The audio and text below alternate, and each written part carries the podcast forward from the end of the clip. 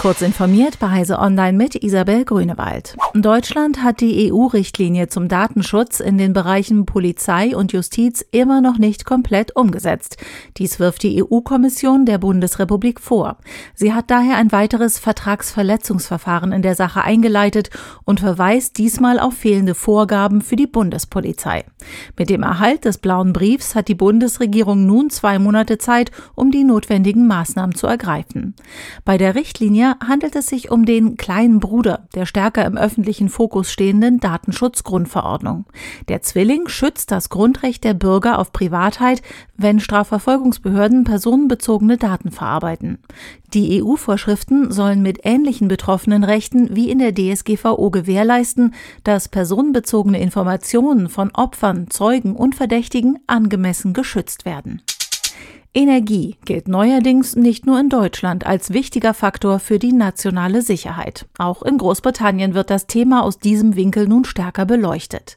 Dementsprechend hat der britische Premierminister Boris Johnson jetzt ein Papier mit dem Titel British Energy Security Strategy vorgelegt.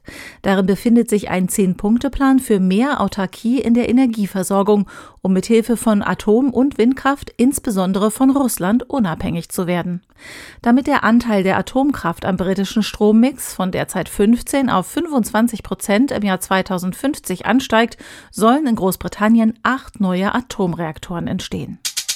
Bahnreisende in Deutschland werden in Zukunft immer häufiger unterwegs eine stabile Mobilfunkverbindung nutzen können. Deutsche Bahn und Vodafone haben dazu vereinbart, deutschlandweit gemeinsam die noch vorhandenen Lücken im Vodafone Mobilfunknetz an den Schienenstrecken zu schließen. Im vergangenen Sommer hatte die Bahn bereits mit der Deutschen Telekom eine ähnliche Vereinbarung zum Netzausbau geschlossen. Mit dem dritten Provider, Telefonica O2, wird noch verhandelt.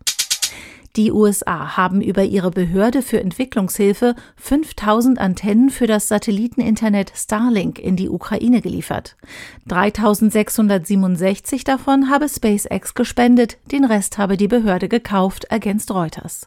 Unterstützung habe es dabei auch von anderen Staaten gegeben, unter anderem Frankreich und Polen.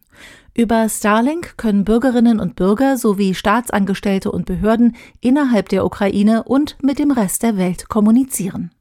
Diese und weitere aktuelle Nachrichten finden Sie ausführlich auf heise.de.